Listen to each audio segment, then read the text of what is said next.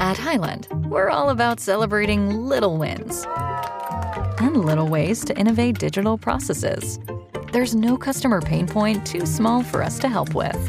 Maybe that's why more than half of the Fortune 100 looks to Highland to connect their content and data, improve processes, and turn little efficiencies into big wins for their customers and clients. Highland, intelligent content solutions for innovators everywhere at highland.com. Fußball Inside, der Expertenpodcast. Radioreporter Timo Düngen spricht mit den Sportredakteuren der BATS. Ja, hallo am Donnerstag zu einer neuen Folge Fußball Inside und wir sprechen über zwei sehr, sehr wichtige Spiele, die uns bevorstehen. Zum einen in der Bundesliga ein absolutes Topspiel und zum anderen geht's im Abstiegskampf richtig heiß her. Das heißt, wir sprechen heute einmal über Borussia Dortmund und den VfL Bochum. Allerdings vorher erstmal ein Hinweis in eigener Sache. Das ist vor allen Dingen für die RWE-Fans unter euch, die wahrscheinlich alle noch richtig Spaß in der Backen haben nach dem Derby-Sieg in Duisburg. Wir planen was ganz Besonderes und äh, das wird nicht nur ein Plan sein, wir ziehen das auch durch, denn wir haben das nächste Live-Event und zwar Ende November zusammen mit dem Funke-Format von der Hafenstraße und vor allen Dingen mit RWE-Vorstand Markus Uhlich. Der ist bei uns zu Gast und die Tickets, die bekommt ihr für einen Zehner bekommt ihr auf wir-lieben-tickets.de slash Fußball inside. Ist vielleicht ein bisschen lang. Ich pack euch den Link natürlich auch in die Show Notes. Da müsst ihr dann einfach nur draufklicken und damit ihr dann äh, während des Talks nicht vom Fleisch fallt, wir haben natürlich auch Snacks und Getränke.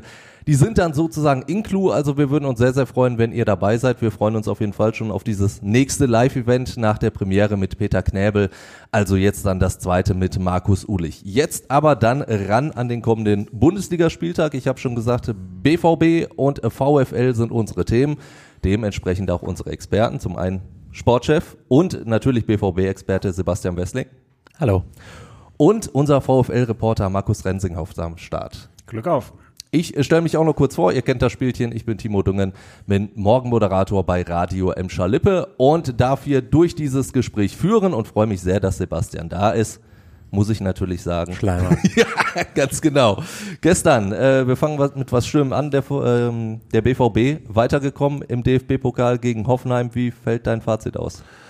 Ja, verdientes Weiterkommen. Ähm, BVB hatte über weite Teile des Spiels die Kontrolle über selbiges. Also hat das verdient, da weiterzukommen. Das Manko, was man, wenn man eins finden will und was sich auch so durch die letzten Wochen zieht, es war nur ein 1-0-Sieg. Ich meine, der reicht am Ende natürlich, aber ich glaube, es war jetzt der fünfte 1-0-Sieg in Folge und man wird in Dortmund schon ganz gerne mal dahin kommen, irgendwann im Laufe so eines Spiels auch mal ein zweites Tor zu machen und so ein Was Spiel. wollen Sie denn jetzt? Ja, das ist eine berechtigte Frage. Also jetzt machen wir den Mertesacker jetzt mal ohne Scheiß. Ich gucke da drauf und denke, ja, die gewinnen 1-0, super. Ja. Sonst beschwert sich immer jeder, Dortmund kann kein 1-0 halten, jetzt machen sie es wieder nicht richtig. Aber es Nein, ja haben die, haben die auch durchaus selber, haben die auch alle, haben die auch, haben die auch alle selber gesagt. Das war mit das erste, was Sebastian Kehl sagte. Also man, man sollte dann schon, ähm, weil du- 1-0 ist natürlich ein, klar, reicht am Ende, aber dazu musst du eben das Ende auch erstmal erreichen. Also, ähm, und die Hoffenheimer hatten schon durchaus die eine oder andere Torchance auch. Also es wäre, wenn sie demnächst dann ein zweites oder ein drittes äh, machen, dann werden sie sich alle freuen. Jetzt freuen sie sich über das 1-0. Das hätte ja andere Mannschaften durchaus auch gefreut. Richtig, denn äh, Dortmund hat genau das geschafft, was die Bayern, der kommende Gegner der Dortmunder, halt nicht geschafft hat. Ist das jetzt ein Vorteil für den BVB? Ist das ein Nachteil oder ist das vollkommen Latte, weil der deutsche Klassiker ist der deutsche Klassiker? Also ich sag mal, im DFB-Pokal wird es ein klarer Vorteil sein. So viel kann ich schon mal, so so viel kann ich verraten. Da hat Ja. der BVB nun deutlich größere Chancen zu gewinnen als die Bayern. Ja. Ähm, ja, was das fürs Wochenende bedeutet, das ist natürlich ein bisschen Kaffeesatzleserei. Es gibt die einen, die sagen, oh, die Bayern sind jetzt komplett angenockt. Ich bin da eher auf der anderen Seite und ich so die Erfahrung der letzten Jahre zeigt immer, immer dann, wenn die Bayern einen von Bug bekommen haben oder wenn sie gereizt sind, dann sind sie eher besonders gefährlich, zumal in Spielen gegen Dortmund. Da brauchen sie ein- brauchen sie eigentlich diese, diese extra Motivation nicht. Jetzt haben sie nochmal on top. Also das, wenn, wenn man nur das anguckt, dann ist das, ähm, glaube ich, keine besonders gute Nachricht für den BVB, dass der FC Bayern gewonnen hat. Ähm, es gibt Nicht auch, gewonnen hat. Äh, nicht gewonnen hat, richtig. Ähm, auf der anderen Seite äh, humpeln die Bayern natürlich ganz schön in dieses Spiel. Die hatten schon diverse personelle Ausfälle, haben ja sowieso einen engen Kader. Jetzt hat sich Matthias de Ligt verletzt, wird vermutlich in Dortmund fehlen. Offizielle Diagnose ist noch nicht da. Die Kollegen von der Bild schreiben von, äh, von einer Innenbandverletzung äh, oder Innenbanddehnung und Kapsel und vier bis sechs Wochen Pause. Ja. Ähm, reicht auf jeden Fall dann nicht für Samstag. Sah auch nicht so aus, als er vom Platz gehumpelt ist, als würde das für Samstag reichen. Also die haben ganz schön Nöte in der Innenverteidigung. Noch einen gelernten Innenverteidiger. Vielleicht einen zweiten, wenn Upamecano fit wird, aber ja. Also Dazu die Gegensatz- Sperre für Kimmich, also auch die der. Sperre für Kimmich, Goretzka wackelt, Ja. Ähm, einige andere auch. Also das ist, ist ganz schön äh, hier äh, Masraoui, der Rechtsverteidiger auch. Also ist ganz schön, ganz schön auf Kante aktuell der Kader, im Gegensatz zum BVB, der einen sehr, sehr vollen Kader hat. Da, da kommen wir gleich noch zu, wenn wir jetzt aber erstmal so auf dieses Duell gucken, so was das für, für eine Wirkung hat. Also in den letzten Jahren war das immer so, ja, das Duell um die deutsche Meisterschaft. In diesem Jahr würde ich jetzt sagen, aktuell ähm, sind ja durchaus auch noch andere Mannschaften, die um die deutsche Meisterschaft mitspielen. Also Bayer Leverkusen würde ich das momentan zutrauen, mit Abstrichen vielleicht sogar auch RB Leipzig und rein tabellarisch spielt jetzt auch nur der Vierte gegen den Zweiten. Verliert dieses Duell an Bedeutung oder ist auch das vollkommener Killerfit? Ich will, also wenn, wenn wir jetzt, äh, also erstens, nee, verliert es deswegen schon nicht, weil es ja trotzdem noch ein Spitzenspiel ist. Also die, sind, die Tabelle ist ja unfassbar nah beieinander. Ähm, ich glaube, die Bayern haben zwei Punkte Rückstand auf Leverkusen und der BVB nochmal zwei Punkte dahinter, wenn ich die Tabelle richtig im Kopf habe. Also A ist das sehr eng und B sind wir auch trotzdem immer noch einigermaßen früh in der Saison. Also wenn wir jetzt in, in der Rückrunde wären, dann würde man sagen, oh, jetzt ist aber die Frage, ob das ein entscheidendes Spiel ist. Ja, nein, vielleicht, weiß nicht. Ist am Ende auch egal, das ist ein Spitzenspiel. Ja. Wird hoffentlich guter Fußball geboten werden und natürlich ist das ein Spiel, was eine große Rolle spielt, wenn wenn es am Ende auch um die Titelvergabe geht. Das war ja immer das Dortmunder Manko, dass sie äh, in den letzten Jahren zumindest, dass sie diese direkten Duelle gegen den FC Bayern nie auf ihre Seite gezogen haben. Und ja, das im, im letzten Jahr waren das ja dann zum Beispiel die Punkte, die gefehlt haben. Bastian Schweinsteiger hat gestern nach dem Pokalspiel der Bayern im Interview gesagt, dieses Spiel Dortmund gegen Bayern wird definitiv in der Defensive entschieden. Gehst du da d'accord? Halte ich nichts von, von so, weil ein Fußballspiel ist, ist eine ganzheitliche Sache. Also wenn die eine Defensive, äh, das muss ja die Offensive der anderen Seite dann auch ausnutzen. Also wenn ich jetzt ein Tor schieße, hat das dann die Defensive oder die, die eine Defensive oder, also, ne, also, Ja, ja, klar. ich, das, ähm, ich weiß, worauf er hinaus will und ich glaube, da haben ja beide Mannschaften oder, oder nee, da hat der, der FC Bayern in dieser Saison also außergewö also ungewöhnlich große Probleme, noch größer vielleicht sogar als in den Vorjahren. Also auf jeden Fall nicht, steht da nicht so wahnsinnig gut da im Vergleich. Ähm, hat allein ja jetzt schon gegen Saarbrücken zwei Tore kassiert. Ähm, aber nichtsdestotrotz, ich, ich halte nichts davon zu sagen, so ein Spiel wird in der Defensive oder in, also dafür ist Fußball dann auch viel zu viel zu variabel und viel zu unvorhersehbar. Also am Ende krieg, kriegen wir kann ja auch sein, dass wir 0-0 kriegen. Was heißt das dann? Wurde das dann in der Defensive entschieden? Waren die Stürmer schwach? Da Man- wurde also, ja gar nicht entschieden, weil es ja, dann wurde es gar nicht. Also Ja. das ist, also das, ich finde, das kannst du bei so einem Spiel wie Football kannst du das vielleicht sagen, wo es eine klare Trennung gibt. Mal ist die Defensive auf dem Platz, mal die Offensive, aber Fußball, da fließt so vieles ineinander. Also Ja. dazu sagen, das wird in der Defensive entschieden, das Und dann, ist eine nette These, greift aber irgendwie zu kurz. und dann tritt Kobel über den Ball. So, ja, also Ja. Ja. können tausend Sachen passieren. Ja. Trotzdem, wenn wir auf die Defensive bei Borussia Dortmund gucken, ist er einer, der gerade positiv raussticht. Ah, darauf Schlotterbeck. Ich, ja, die Steilvorlage von Bastian Schweinsteiger wollte ich dann einfach mal aufnehmen. Wenn du diese Steilvorlage erstmal ins Auslaufen lässt, kann ich ja nichts Ja, dafür. ich, ich frage, ob das Steil, Steilvorlage war oder ein Rückpass zum Torhüter. Also Zu Gregor Kobel vielleicht. Ja. ja. Also Nico Schlotterbeck. Ja. Äh, Wie, wie, wie gefällt er dir momentan? fußballerisch meinst du vermutlich, ne? Ja, auch rein optisch vielleicht auch. Ich meine, die blondierten Haare hier und da mal. Ja. Das muss jeder selbst wissen. Richtig. Fußballerisch macht er natürlich einen richtig guten Eindruck aktuell. Also ich fand ihn jetzt gegen Hoffenheim richtig, richtig gut. Hat bei mir, ich habe die Noten gemacht gestern, hat mit die beste Note bekommen, eine glatte 2, weil ich das ähm, sehr, sehr gut fand, wie er verteidigt hat. Ähm, aktuell hat er eine, eine Balance in seinem Spiel gefunden. Also er spielt ja sehr riskant, immer, finde ich. Also es äh, das, was man so ein bisschen den Prototyp des modernen Verteidigers ja nennt. Also sticht sehr viel raus aus der Viererkette, sehr aktiv nach vorne. Ähm, was natürlich immer dann toll ist, wenn es funktioniert, weil du dadurch sehr viele Angriffe abfängst, bevor sie richtig gefährlich werden, was immer dann richtig scheiße ist, wenn es nicht funktioniert, weil du dann auch riesige Lücken hinter dir hast. Das ist ja auch, aber auch die Spielweise, die Mats Hummels seit, seit vielen Jahren eigentlich spielt und er macht das jetzt auch, hat da jetzt gerade eine sehr gute Balance, fängt dadurch vieles weg, also ist in sehr guter Form.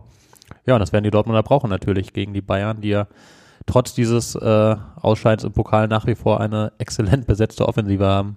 Ich habe mir deine Noten auch angeguckt. Du hast äh, durchaus nicht mit Zweien gegeizt. Hast Mhm. äh, Sali Özcan, den viele auch so als mit den zweiten stärksten Spieler gesehen, nur in Anführungsstrichen eine 2,5 gegeben. Ja, weil äh, ist ja trotzdem eine gute Note. Also Ja, klar. ähm, er hatte halt ein, zwei Szenen drin, wo es, wo er so patzt, dass es richtig gefährlich werden kann und dann Glück hat, dass die Hoffenheimer das nicht vernünftig ausspielen. Einmal verliert er einen Ball im eigenen Strafraum und wenn der Hoffenheimer in dem Moment nicht den vollkommen blanken äh, Vote Weghorst am Elfmeterpunkt übersieht, dann steht es da in, zu dem Zeitpunkt dann 1-1 oder 0-1 sogar. Ich weiß, auf jeden Fall fällt ein Hoffenheimer Tor. Ähm, also so Szenen, die darfst du dir einfach nicht erlauben als Sechser. Also und dann, dann ja, also für ein richtig, richtig, also für, für eine Eins, finde ich, dann, dann darf A, dir sowas nicht passieren, auf so einer zentralen Position und B, ähm, war ein guter Ballverteiler natürlich, aber das, darf dann vielleicht noch ein bisschen mehr für die Offensive durchaus auch kommen. Aber hat ein gutes Spiel gemacht. Das, also da, da bin ich ja absolut d'accord. Also ich finde, das ist ja auch eine gute Note. Und hat es vor allen Dingen als Abräumer ganz gut gemacht. Und vor allen Dingen, wenn jetzt Emre Can Vieles weiterhin ja. ausfallen würde, ist das natürlich dann auch ein, ein halbwegs guter Ersatz. da würde ich in der aktuellen Form nicht nur vom halbwegs guten Ersatz sprechen. Im Moment ist er der Bessere auf der Position. Also Emre Can war zuletzt, ähm, hat zwar wieder zwei, drei ordentliche Spiele gemacht, bevor er sich jetzt verletzt hat, aber war nicht in der Form der Rückrunde. Also da, da fehlte noch einiges, finde ich. Ja. Ähm, und das hat, das hat Sali Özcan jetzt in den letzten Spielen besser gemacht, weil ich finde, ähm, dass er von den beiden aktuell so das bessere Positionsspiel hat und das bessere, also sich, sich besser stellt in, diese, in diesem System. Ähm, Emre Can, das nervt mich persönlich immer so ein bisschen. Das ist ja offenbar, ist das ja abgesprochen, aber ich finde, ich sehe den Mehrwert darin nicht. Der lässt sich immer sehr tief zwischen die Innenverteidiger fallen, um das Spiel aufzubauen. Und ich finde, dadurch fehlt den Dortmundern eigentlich immer eine Anspielstation im Mittelfeld. Dadurch wird der ganze Spielaufbau so ein bisschen träge. Da muss ich darauf verlassen, dass die Außenspieler das Spiel irgendwie nach vorne tragen. Ja, und das macht, finde ich, Sali Özcan besser. Der positioniert sich weiter vorne, bietet eine Anspielstation, dann kann das schnell über zwei, drei Kontakte nach vorne gehen. So hat es gegen Hoffenheim sehr oft ziemlich gut ausgesehen und finde ich aktuell die bessere Variante. Ja, muss man sehen, ob, ob Emre Can fährt, äh, fit wird rechtzeitig und was das dann wiederum bedeutet, ob dann, äh, ob dann Edin Terzic den wirklich sehr starken Sali Özcan rausnimmt. Finde ich, gibt es aktuell keinen Anlass zu. Andererseits kannst du natürlich immer sagen, gegen die Bayern ist nochmal ein ganz anderes Spiel. Da brauchst Ja. du den, die Aggressivität von Emre Can vielleicht noch ein bisschen mehr. Ja, wir werden sehen, ob, ob er überhaupt rechtzeitig fit wird, was das dann ergibt. Aber im Moment ist Özcan mehr als nur eine halbwegs gute Alternative. Du hast schon gesagt, dieses, dieses weite Zurückfallen von Emre Can, was er da macht, das ist natürlich abgesprochen. Das macht er ja nicht einfach, weil er, weil er Spaß dran hat. Ja, aber es gab Aber- schon durchaus auch Spiele, wo er dann irgendwann mal die klare Ansage von Mats Hummels bekam, Junge, jetzt bleib doch mal gefälligst da vorne. Das, das wollte ich nämlich sagen. Du hast ja beim BVB durchaus auch eine Innenverteidigung, die einen guten Ball spielen kann. Also Genau. da ist es ja gar nicht so notwendig wie bei manch anderer Mannschaft. Ja, also es interessanterweise, was, was der BVB so gar nicht macht im Vergleich zu anderen Mannschaften, zum Beispiel Bochum, ähm, äh, der BVB bezieht den Torwart überhaupt nicht ein ins Aufbauspiel. Das ist, das Ja, es gibt nur einen Manuel Riemann.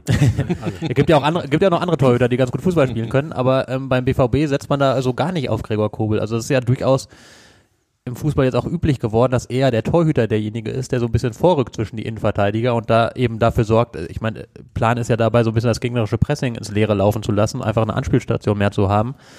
Ähm, das macht Dortmund gar nicht. Also das, ähm, ich we- weiß nicht genau warum, ob man das Gregor Kobel so nicht ganz zutraut. Bei all seinen herausragenden Qualitäten ist das vielleicht auch so ein bisschen, wo er so ein bisschen abfällt. Das ist also so mit dem Ball am Fuß ist er nicht der This is your invitation to the intersection of versatility and design. The kind of experience you can only find in a Lexus SUV. A feeling this empowering is invite only. Fortunately, you're invited. Experience the versatility of the complete line of Lexus SUVs and some of the best offers of the year on select models at the Invitation to Lexus sales event, now through April 1st. Experience amazing at your Lexus dealer. No hay nada como una bebida bien fría de McDonald's luego de un largo día. Porque después de pasar horas manteniendo todo bajo control, te mereces un premio por tus esfuerzos. Y si ese premio viene helado, es aún mejor. Hay bebidas. Y hay bebidas de McDonald's. Ponle sabor a tu día. Tu sweet tea, sweet tea lemonade o lemonade favorito está a solo 1.49 en cualquier tamaño. Precio y participación pueden variar, no puede ser combinada con ninguna otra oferta. Para pa pa pa. Stärkste. Da ist zum Beispiel auch Alexander Meyer, der Ersatztorwart, eigentlich der etwas bessere. Ähm, ja, und deswegen ist es dann vielleicht aus Sicht äh, des Trainers in manchen Phasen einfach nötig, dass, dass Emre Can das sozusagen übernimmt. Ähm, aber wie du richtig sagst, dass auch, auch Mats Hummels, auch ein Nico Schlotterbeck, auch ein Niklas Süle, wer auch immer das spielt, die können eigentlich auch einen guten Spielaufbau. Ja. Also ich finde es in vielen Situationen tatsächlich unnötig, weil du dir selber so ein bisschen eine Anspielstation beraubst, das Spiel so ein bisschen träge dadurch machst, aber ja, ist Geschmackssache am Ende. Da, ich meine, die Ergebnisse sprechen für den BVB aktuell, also machen sie vieles richtig, wird ihnen meine Kritik, glaube ich, auch relativ egal sein. Was aber auch aufgefallen ist jetzt, wenn du, wenn du erzählst, da hast du den und den und den. Beim BVB hat man wirklich das Gefühl, die können momentan sehr, sehr aus einem großen Fundus greifen, können auch rotieren und trotzdem funktioniert's. Das hat das Spiel gestern auch gezeigt. Also das war eine ansprechende Leistung, obwohl jetzt einige dann gespielt haben, die sonst nicht unbedingt direkt von Anfang an spielen. Ja, durchaus. Also ähm, gab fünf Wechsel im Vergleich zum vorherigen Spiel. Ähm, einer, der nicht neu drin war, aber trotzdem noch nicht viele Spiele gemacht hat, Giovanni Reyna, der hat zum Beispiel jetzt äh, eine richtig gute Leistung gezeigt, hat gezeigt, warum, ja, warum er für die Zukunft sehr wichtig sein kann, nachdem er jetzt ja in Frankfurt ein wirklich, wirklich schlechtes Spiel gemacht hat, so recht zur Halbzeit ausgewechselt wurde, aber jetzt ähm, vielleicht zeigt, dass er dann doch auf dem aufsteigenden Ast ist. Ähm, ja, Yusufa Mokoko ähm, hat gespielt, hat das hat das ordentlich gemacht. Ähm, er wurde sehr sehr hymnisch gelobt, aber hinterher fast schon von Edin Terzic. Ich da würde ich auch nicht ganz so einstimmen wollen, weil also natürlich hat er es ordentlich gemacht, aber er hat einen sehr schweren Stand gegen diese drei Abwehrkanten, gegen Brooks, Akpoguma und Vogt. Also da ist da war sehr klar, wer da körperlich im Vorteil ist. Ähm, und Mokoko war dann immer gut, wenn er so ein bisschen ausgewichen ist, wenn er sich mal ins Mittelfeld hat fallen lassen, wenn er auf die Flügel gegangen ist, wenn er so ein bisschen Platz hatte, dann hat er gezeigt, was er kann. Aber es, das Spiel hat dann auch trotz all seiner Qualitäten dann gezeigt, warum Edin Terzic dann auch oft eher auf einen anderen Stürmertyp setzt, der dann eben noch ein bisschen mehr Lücken da reißt, der noch ein bisschen mehr die Innenverteidiger beschäftigt, ein bisschen mehr Räume schafft für die Mitspieler. Also Mokoko hatte seine guten Szenen, hatte so Abschlussszenen, aber er ist eben keiner, der dann so kein so Neuner, der da irgendwie den Platz aufwühlt im Strafraum, logischerweise. Das, aber das weiß man ja, das wird er auch nie werden und äh, das kann man ihm auch nicht abverlangen. Mukoko ist natürlich einer, der wahrscheinlich ansonsten gerne etwas mehr Spielanteile noch hätte. Äh, Niklas Ja. Süle ein, wahrscheinlich auch. Trotzdem habe ich zumindest von außen das Gefühl, hält sich die Unzufriedenheit so innerhalb des Kaders noch in Grenzen. Also die halten schon noch die Füße still. Oder nehme ich das falsch wahr? Du bist, du bist da näher dran. Also gibt's da schon so, so ein paar Reibereien vielleicht? Oder ist es halt so, weil Edin Terzic dann hier und da auch nochmal wechselt, hält er momentan noch alle bei Laune? Ja, also ich glaube, genau, ich glaube, es gibt jetzt nur wenige Spieler, die komplett außen vor sind. Ähm, das ist die eine Sache und die andere ist halt die, ähm, solange du halt erfolgreich bist, dann ist natürlich auch immer, hat der Trainer ja alle Argumente auf seiner Seite. Ne? Also wenn wenn es jetzt andersrum wäre und du jetzt, keine Ahnung, nehmen wir mal das Beispiel Union Berlin, also wenn, wenn du, wenn du eine Niederlage nach die andere, andere reißt und du heißt Leonardo Bonucci und sitzt auf der Bank, dass du dann irgendwie unzufrieden bist, und, und dass das dann vielleicht auch so ein bisschen rumstenkerst, das ist dann normal, aber solange du halt ähm, deine Spiele gewinnst oder im, im Rahmen deiner Möglichkeiten halt di- dich bewegst und ja, was soll da ein Niklas Süle groß sagen? Ey, Trainer, mit mir hätten wir noch mehr zu Null gespielt. Also, äh, also Ja, da, da hat ja dann, dann der Trainer alle Argumente auf seiner Seite und wenn er das einigermaßen klug verteilt und wenn der Erfolg bleibt, dann bleibt in der Regel auch einigermaßen ruhig. Spannend ist dann immer, wenn es dann mal ein paar Spiele lang nicht läuft, Ja. äh, wie, wie dann, wie dann so die Reaktionen ausfallen. Trotzdem, gerade Mukoko, da steht ja immer noch so die, die Frage im Raum, würde ihm eine Laie nicht gut tun? Und die Frage kommt ja immer mal wieder auf. Also gerade jetzt, wenn er spielt und das er auch ordentlich macht, aber du weißt ganz genau, ja gut, höchstwahrscheinlich wird er Edin Terzic trotzdem in Zukunft nicht so stark auf ihn setzen, wie er es wahrscheinlich hätte. Ja, genau. Also das ist, äh, Mokoko ist einfach in dem, in dem System, das Edin Terzic bevorzugt, gibt es einfach keinen Platz für Yusufa Ja. Mokoko. So klar muss man das sagen. Ähm, ich bin ganz klar der Meinung, man müsste ihn tatsächlich mal im Winter verleihen, damit er, damit er regelmäßig Spielpraxis auf einem guten Niveau bekommt, weil in, in dem Alter, in dem er ist, da musst du eigentlich spielen, spielen, spielen, musst dich weiterentwickeln musst ständig diese Duelle eben mit solchen Abwehrkanten auch haben, um, um da zu lernen, dich durchzusetzen. Das ist ja, ist ja ein ständiger Lernprozess, wenn du aus der U19 hochkommst, wo dir alles gelingt und dann stehst du aber auf einmal so ähm, mit allen wasserangewaschenen Gegenspielern gegenüber, die dann auch noch alle irgendwie 30 Kilo schwerer und zwei Köpfe größer sind als du. Ja. Ähm, da musst du einfach lernen, damit umzugehen und dich durchsetzen. Und das lernst du wirklich am besten dadurch, indem du konstant spielst. Das kannst du auch im Training nicht immer simulieren, finde ich. Ähm, also ja, er muss spielen, spielen, spielen und das wird er bei Dortmund nicht können. Deswegen halte ich eine Ausleihe für den besten Weg. Das muss man natürlich all allerdings sehen. Im Januar ist dann erstmal, also erstmal ist Sebastian Aller überhaupt nicht in guter Form, ist aktuell keine Alternative wirklich zu, äh, zu Niklas Füllkrug. Ist dann auch noch im Sommer, äh, im Sommer, ich mal, im Januar und auch noch Teile des Februars vermutlich eine ganze Weile beim Afrika Cup, kann Ja. da einige Spiele verpassen. Dann hast du da auf einmal eine riesen Lücke im Sturm. Also willst du dir das erlauben oder willst du nicht Mokoko dann doch lieber im Kader haben und den immer mal wieder auch reinwerfen, auch um vielleicht einen Füllkrug zu entlassen, auch um mal auf ein Zweispitzensystem umzustellen, wie es in Frankfurt zum Beispiel passiert ist. Da haben sie dann ja mit einer zweiten Spitze gespielt, da kam man zur Halbzeit, hat es auch ordentlich gemacht. Ähm, das sind so die Erwägungen als Trainer, würde ich natürlich immer sagen, nee, nee, ich will den in meinem Kader behalten. Aber wenn ich mittel- und langfristig sehe, dann, ich glaube, ihm würde, also Mokoko selbst würde eine Laie natürlich gut tun. Wenn sie funktioniert, das ist ja auch immer, Ja, das weiß man ja auch immer nicht. Klar. Ich greife aber das auf, was du gesagt hast. Wenn, wenn du Trainer wärst, dann würdest du sagen, den würde ich gerne im Kader behalten. Wenn du jetzt Edin Terzic wärst, wie Ja. würdest du deine Mannschaft gegen den FC Bayern München aufs Feld schicken? Dann würde ich dir jetzt antworten, das erfährst du dann äh, am Samstag eine Stunde vor dem Spiel, wenn die Aufgabe, äh, Wenn die es Aufstellung auch, bekannt äh, gegeben wird. Und dir sage Ja. ich es doch nicht vorher. ähm, ja, wie würde ich die Mannschaft aufs Feld schicken? Größtenteils so wie in den, in den vergangenen Wochen. Also sind, sind jetzt noch so ein paar Fragezeichen offen, aber also vollkommen klar ist, dass äh, in der Innenverteidigung aktuell Mats Hummels und Nico Schlotterbeck die Nase vorne haben. Über den Torwart brauchen wir ja gar nicht reden. Ähm, Außenverteidigung hat sich Rami Benzebaini jetzt zuletzt in Frankfurt nicht mit Ruhm bekleckert. Deswegen glaube ich, so diese Kombination Wolf-Riasson ist jetzt erstmal eher die, weil die mehr defensive Stabilität in diesem Moment garantiert. Glaube ich eher, dass man die sieht. Falls Wolf fit wird, weiß man ja auch nicht. Ja. Ähm, ich würde Sali Özcan weiterhin im Zentrum auflaufen lassen. Die Frage ist natürlich, ob du gegen die Bayern eine klassische Doppelsechs stellst mit, mit Özcan und Chan. Das ist vermutlich die bessere Idee. Ja, vorne drin spielt natürlich Niklas Füllkrug. Ähm, und dann hast du noch äh, Julian Brandt, den du spielen lassen musst, logischerweise. Ähm, Daniel Mahlen.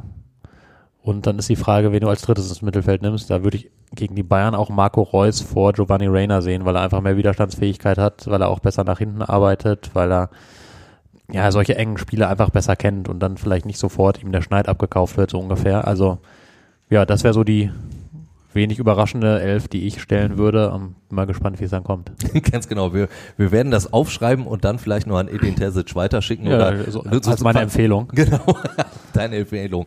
Markus, ich äh, stell dir die äh, gleiche Frage, nur eben anders. Also wenn du Thomas Letsch Ich will, wie ich wärst. die Bayern aufstellen würde. Nee, Ach wie würdest du den VfL natürlich morgen in Darmstadt aufstellen? Vielleicht auch äh, taktisch gesehen. Also Sebastian ist ja da schon personell sehr ins Detail gegangen. Ja, müsste ich jetzt beim VfL Bochum auch. Ich habe auch gerade überlegt schon, ich dachte mir schon fast, dass du die Frage stellen wirst und habe dann überlegt, wie Bin ich so vorhersehbar? Nee, das ist schrecklich. Nein, nein, nein, aber du bist ja um einen, um einen geschmeidigen Übergang äh, äh, äh, äh, Bemüht. bemüht. So, ne, und versuchst ja die, die, die Ketten äh, dicht beieinander zu halten. ja, so, um in der Fußballsprache zu bleiben. Wenn es nach mir ginge, ich würde ja gerne mal Wittek und Suarez zusammen sehen. Wird nicht passieren. Das ist so das, was ich mir gerade überlegt habe, äh, Ja. was ich da an Spielern auf dem Platz sehen wollen würde. Ähm, ansonsten geht's mir so wie Sebastian, ähm, da ist einfach schon viel vorgegeben, einfach da so, wie die jetzt zuletzt performt haben.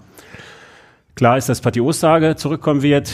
Der hat die Woche beim Training, stand da sehr im Austausch mit Toto Lucia, Manuel Riemann. Der ist wieder fit. Der ist extra geschont worden, jetzt noch gegen Mainz, weil er dann auch nicht bei 100 Prozent war. Da, jetzt ist er bei 100 Prozent. Der ist dann der Spieler, der halt ähm, ja, die Laufintensität reinbringt. Und vorne, ja, Philipp Hoffmann hat jetzt ein bisschen pausieren dürfen. Als er reinkam jetzt gegen Mainz, hat er gut ausgesehen. Da glaube ich dann, dass da dass er dann wieder vorne gesetzt ist. Und die anderen ergeben sich dann von alleine. Also ich meine, Ivan Ordetz verletzt, Ja. fällt aus. Wir haben auch einen Schlotterbeck, beziehungsweise VfL Bochum hat einen Schlotterbeck, im Kiewen Schlotterbeck, der performt auch gut, macht das auch ähnlich wie sein Bruder, er ist auch von der Körpersprache gut, der war angeschlagen, hat nicht trainiert, der ist fraglich.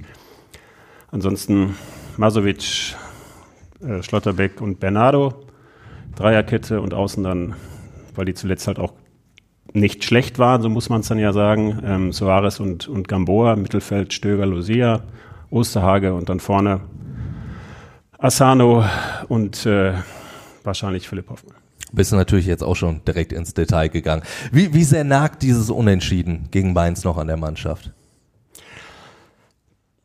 egal mit wem man da spricht, die sagen natürlich alles, alle abgehakt. Muss auch so sein. Ne, ja, ich meine, natürlich tut das weh und dann äh, denkst du da auch nochmal einen Tag länger drüber nach. Ist ja gar keine Frage. Aber die wissen auch, es hilft nicht, jetzt da weiter drüber nachzudenken, sondern das nächste Spiel steht an. So, und wenn du immer dann in der Vergangenheit bleibst, dann kommst du auch nicht nach vorne. Und vor allen Dingen muss man auch sagen, die Darmstädter bringen ja auch durchaus so einen großen Frust-Rucksack mit. Ja, habe ich auch schon nachgefragt. Wenn ja die Bochumer kriegen in 90 Minuten gegen die Bayern 7, Darmstadt in 45,8. Kann man so übereinander legen? Ja. Ne, kannst du natürlich nicht, weil unterschiedliche Spiele und Darmstadt war in der ersten Hälfte gegen die Bayern deutlich besser als Bochum. In der ersten Hälfte gegen die Bayern. Dann zwei rote Karten.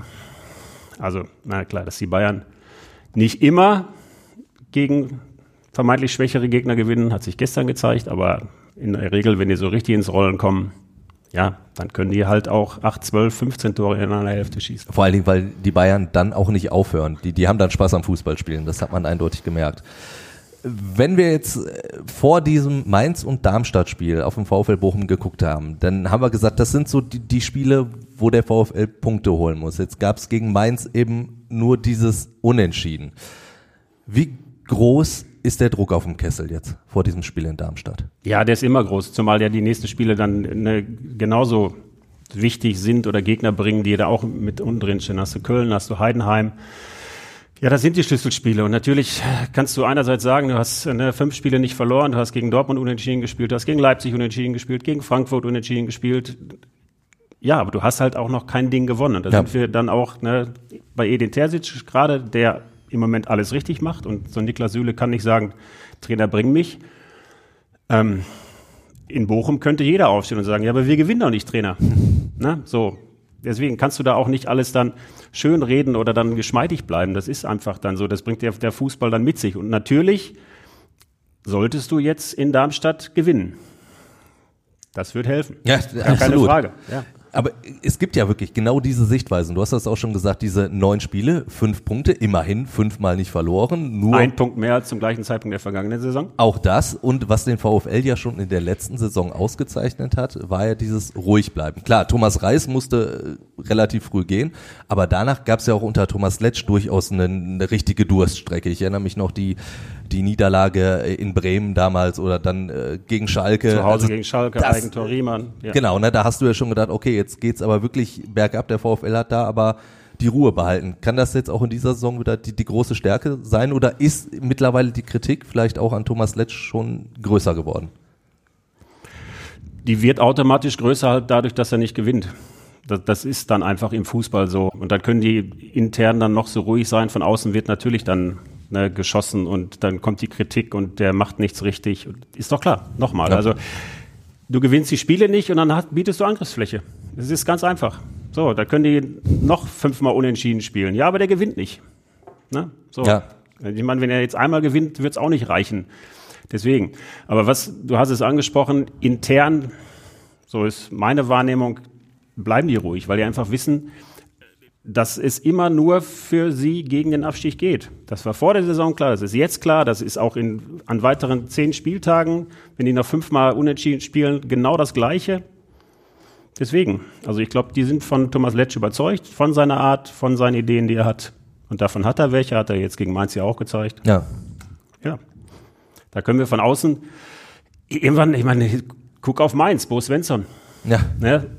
Und dann halt dagegen Urs Fischer Union Berlin. Da kannst du eher stündlich darauf warten, dass einer von beiden nicht mehr da ist. So, und dann sagst du irgendwie, die Mainzer sind auch vielleicht noch ruhiger, als es sonst waren und schießen den, den Bo Svensson nicht so früh ab, weil sie von dem überzeugt sind. Und noch viel mehr ist es ja bei Union Berlin und Urs Fischer. Ja.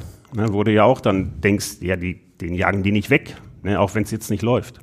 Und dann kannst du noch Köln und Baumgart in die Verlosung Ja, werfen. das stimmt, erstaunliche Konstellation aktuell Ja. mit vielen Clubs, die da unten drin sind, die aber alle eigentlich sehr überzeugt sind von ihren Trainern. Ja. Und bislang ist es ja im Tabellenkeller Ruhig. auffällig ruhig, Ja. so insgesamt, nicht nur in Bochum. Ne? Also Augsburg hat den Richtig. Trainer jetzt äh, gewechselt als erstes, ansonsten, Hat dann auch zwei Spiele gewonnen. Das stimmt. anso, Und ansonsten das auf ja. besondere Art und Weise, ne? Ja. jeweils äh, schon deutlich zurückgelegen und dann immer wieder die Spiele gedreht.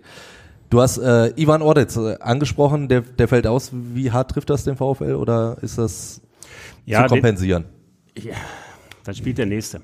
Also, ähm, ja, aber der, der Mann der, der war schon auffällig, wie sehr sie sich um, um den im Sommer bemüht haben. So, der war ja eigentlich weg, weil der Vertrag auslief und diese Sonderregelung UEFA mit, ne, mit Moskau. Ähm, ja, der Mann verliert ja gefühlt keinen kein äh, Luftzweikampf. Und am Boden hat er sich ja auch dann ne, im Bodenzweikämpfen auch entsprechend verbessert. Der ist einfach eine Erscheinung. Da sind wir dann halt bei den Süles und bei den Spielern, die Mukuku Angst machen mhm. ne, oder deutlich kräftiger sind als, als er. Und äh, ja, also nicht umsonst hatten er und äh, Bernardo in den ersten Spieltagen die besten Zweikampfwerte. Ja, der Mann ist gut und der ist für Bochumer Verhältnisse ist der richtig gut. Muss man einfach sagen, ja. Aber jetzt hast du dann halt Masovic, ja. vielleicht Noah Losli, dann hast du noch ein Talent, Tim Oermann. Also, also irgendeiner wird schon spielen. Es, es werden vermeintlich drei spielen. Ne, wenn er auf die, die Idee kommt, mit einer, mit einer Viererkette zu spielen, dann halt auch nur zwei, aber dann hast du auch dann Qualität. Ja. Aber auch da sind die Bochumer und ist auch Letsch nicht so, dass sie, dass er sagt irgendwie, jetzt, hm, guck doch mal, der Bero fällt schon aus und jetzt auch der Odetz. Ja, ja, hilft nicht. Du hilfst ja dann auch den Jungs nicht, die dann spielen. Stimmt. Wenn, wenn, den, ja, klar. wenn die immer lesen irgendwie, ja, jetzt kommt ne, Noah Losli, aber ich hätte gerne, dass Ivan Odetz spielt. Ja.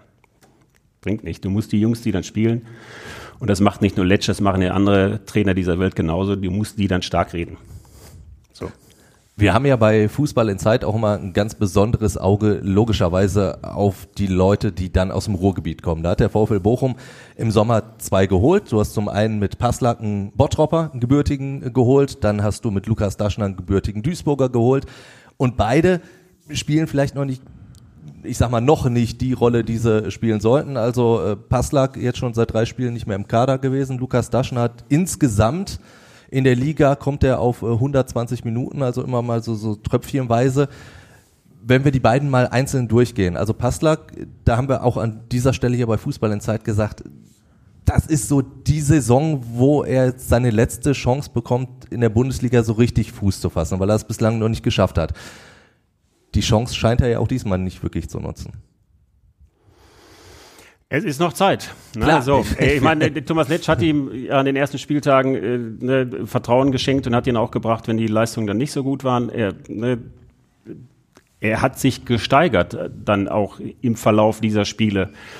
Ähm, aber ja, also so wie im Moment dann performt oder eben nicht und ne, wir gucken drauf und sehen, er ist noch nicht mal im Kader. Ja ja, da muss man sagen, ja, enttäuschend. Ne? Also nicht das, was, was äh, sich die Bochumer von ihm bisher er, erhofft haben. Ja, aber dann, ne, auch das ist Fußball. Klar. Verletzt sich Gamboa, er kommt irgendwie rein, Passlack und der Knoten platzt. Der Junge kann ja kicken. Ne? Es ist ja nicht so, denn er hat ja auch in Dortmund schon mal. Ne? Ich hätte Sebastian ne? jetzt auch äh, dazugeholt nochmal. Ne, also ist ja, die, die haben ja keinen Blinden geholt, aber ne, mhm. dennoch, das, ne, der ist, ja, liefert nicht das, was er, was er liefern könnte, vermeintlich. Hättest du mehr von ihm erwartet oder hast du gesagt, der spielt das, das habe ich mir so gedacht. ja, es ist, äh, ist immer schwer zu sagen. Also ich finde, Felix Passlack hat auf jeden Fall seine Qualitäten, aber ich finde, wovon der vor allem jetzt auf dem Niveau, wo man sich in der Bundesliga lebt, wo, äh, bewegt, wovon er da lebt, ist halt sein unfass, also sein unfassbarer Wille und Ehrgeiz und äh, das ist wirklich so der klassische Malocher, der der läuft äh, dir 90 oder 120 oder wenn wenn der Schiedsrichter vergisst abzupfeifen auch 180 Minuten die Linie rauf und runter und und ist äh, scheinbar niemals müde und so, aber es hat hat halt auch eben stößt halt an Grenzen, wenn es dann wenn es dann äh, wenn da die besonders feine Klinge erforderlich ist, sagen wir es mal so. Also es ist jetzt Ballbehandlung ist jetzt nicht ist er gut, aber ist jetzt nicht der allerbeste und er wird jetzt niemals die auf Außen irgendwie Leute ausfummeln oder so, aber er wird, wird die Leute nerven, die Gegenspieler und manchmal auch die Mitspieler. Ähm, und von daher, ja, also er kann, kann schon ein bisschen mehr, als er gezeigt hat, aber jetzt auch nicht unendlich viel mehr, sondern das ist schon, also das ist schon ein Spieler auf, auf, auf solidem Bundesliga-Niveau, hat nicht ganz das gehalten, was er in der Jugend versprochen hat, was aber, glaube ich, auch eine körperliche Geschichte durchaus war. Der war einfach körperlich sehr viel weiter als seine Altersgenossen. Den Vorteil hat er nicht mehr. Der kann, wie gesagt, kann mehr, kann für den VfL Bochum ein guter, solider Spieler sein.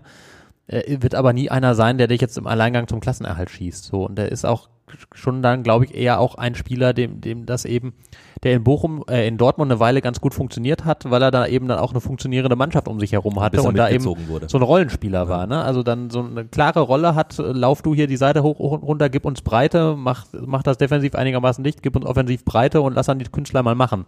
So, und das ist seine Rolle und wenn, also der, der wird jetzt aber nicht eine Mannschaft durch die Saison tragen. Wenn man da in, in, in Bochum einen guten Weg findet, seine, seine Stärken zu nutzen und seine Schwächen gleichzeitig zu kompensieren, dann kann er eine sehr gute Rolle spielen, aber ja, ist halt, man, man darf halt auch nicht so viel von ihm erwarten, nur weil er halt von Dortmund kommt und nur weil er in der Jugend halt besonders gut war, sondern das ist halt, man hat dann Spieler mit einem sehr klaren Stärke-Schwächen-Profil und den muss man dann entsprechend einsetzen. Ja, das ist genau der Punkt. Nee, der kommt von Dortmund, dann muss der doch in Bochum funktionieren. So, und so einfach ist es halt dann auch nicht. Muss man ganz klar sagen. Das andere Ruhrgebietskind bringt eigentlich genau das mit, was Sebastian beschrieben hat. Also dieses mit dem Ball umgehen können, vielleicht auch mal jemanden ausspielen können. Aber von dem hat man natürlich auch nicht erwartet, dass er den VfL Bochum zum Klassenerhalt schießt, weil Lukas Daschner Einige aus der offenbar ja schon. zweiten, okay, wenn das so ist, aber ist der Sprung für, für Lukas Daschner vielleicht so doch noch ein bisschen zu groß für die erste Liga oder braucht er einfach Zeit? Auch auf St. Pauli hat er lange Zeit gebraucht. Klar hat er auch eine, Verletzung, eine relativ schwere, wo ihm die Kniescheibe rausgesprungen ist im Training und so weiter. Da hat er auch den Sprung vom MSV aus der dritten Liga in, die, in die zweite Liga hat er auch ein bisschen länger gebraucht. Also wie würdest du das einschätzen? Ja, unabhängig von Lukas Daschner, ich glaube schon, dass der Weg aus der, von der zweiten Liga in die erste Liga ein, ein großer ist. Du hast andere Gegenspieler, du hast, das Tempo ist höher, die Belastung ist eine andere. Ähm, und ja, auch Lukas Daschner hat, kommt noch nicht auf die Spielzeit, die er auch haben wollen würde und vielleicht auch andere bei ihm sehen würden, als, als Spieler, der in St. Pauli ja wirklich super performt hat, Ja. getroffen hat und im, im Angriff auf vielen Positionen da einsetzbar war. Ja, aber der hat auch noch nicht, um ihn jetzt mal ein bisschen in Schutz zu nehmen, auch noch nicht die Chance bekommen, von Anfang an wirklich dann über drei, vier Spiele das zu zeigen. So, dann, da ist er dann aber offenbar in der, in der Rangfolge der, der Bochumer Angreifer dann halt auch nicht in der Position dazu. So. Und auch der braucht Zeit. Und ja, so eine Saison ist lang. Wir sind jetzt zehnter Spieltag. Fänden alle Trainer gut, dass die Neuen, die kommen, sofort einschlagen und super sind. Ja, klappt nicht immer. So, und ein Spieler aus der zweiten Liga in die Bundesliga, auch wenn es dann nur der VfL Bochum ist. Also alle, die gekommen sind, haben zumindest den Kater, in, den Kater, hm, den, den Kater mitgebracht. Nein, den Kader in der Breite verstärkt. Ja. Und das ist schon mal auch für den VfL Bochum eine Verbesserung, dass die besser performen könnten, sollten, müssten, ohne Frage. Müsste der Kader denn noch ein bisschen verbreitert werden? Also muss der VfL deines Erachtens im Winter nachlegen? Könnte der VfL das überhaupt? Der könnte, ja, weil es finden sich ja immer Spieler, die woanders unzufrieden sind und dann kannst du das machen. Ähm, wir hatten ja mit, mit Marc Lettau, dem, dem Sportdirektor, auch drüber gesprochen. Ähm, Im Moment ist es nicht angedacht. Punkt. Ja, Ja, so. Und dann ist immer, ne, wir schlafen nicht auf den Bäumen und wir sind immer, haben, Haben die Augen Au- immer auf, So, ja. ne, das ist ja das. Wenn und sich was ergibt. Geht, ja, und wenn Yusufa Mokuko zu Edin Terzic sagt, ich möchte gerne ne, für Bochum spielen in der zweiten Saisonhälfte, dann wird Edin Terzic sagen, ja, dann geh, Junge. ne, und die Bochumer sagen, okay, komm, teilst du dir das Zimmer mit Felix Passler. Dann warne ich schon mal vor, nur weil er aus Dortmund kommt, heißt das nicht das. Lass uns einmal ganz schnell nochmal auf morgen Abend gucken. Was würde denn eine, wir wollen ja gar nicht dran denken, aber was würde eine Bochumer Niederlage in Darmstadt bedeuten? Ja, jetzt sagst du, ist erst zehnter Spieltag, ja, Nur, dass sie bei fünf Punkten bleiben. Also Ja. das ist und wenn Köln und äh, ähm, und Mainz dann nicht gewinnen, dann bleiben die trotzdem auf dem Relegationsplatz. Äh, Ja, also die stellen den Spielbetrieb nicht ein. Das hört sich immer, ja, die, natürlich, abmelden, ja. ja, ne, natürlich wollen die da gewinnen, aber auch da und natürlich, du hast es gesagt, es ist der zehnte Spieltag. Ja. Ja, natürlich sieht das dann nicht gut aus und ne, natürlich wird dann alles noch mehr in Frage gestellt, die Spieler und auch der Trainer und das System. Ja, und trotzdem, ne, wenn sie die Woche drauf dann gewinnen, alles wieder schön. Ich finde das schön, wie pragmatisch du das alles ausdrückst. Ja, ja, ja, aber es ist ja auch so. Nein, ist ja auch, du hast ja auch recht. Ja. Trotzdem äh, gucken wir jetzt auch noch so, so ein bisschen in die Zukunft und äh, spekulieren ein bisschen. Oh. Es kommt zu den Tipps. Oh. Sebastian, Dortmund gegen die Bayern. Boah, tue ich mich äh, nicht leicht mit. Ich glaube an ein 2 zu 2. Markus. Ich war jetzt gedanklich beim 1 zu 1, aber ich bin dann beim 3 zu 1 für die Bayern.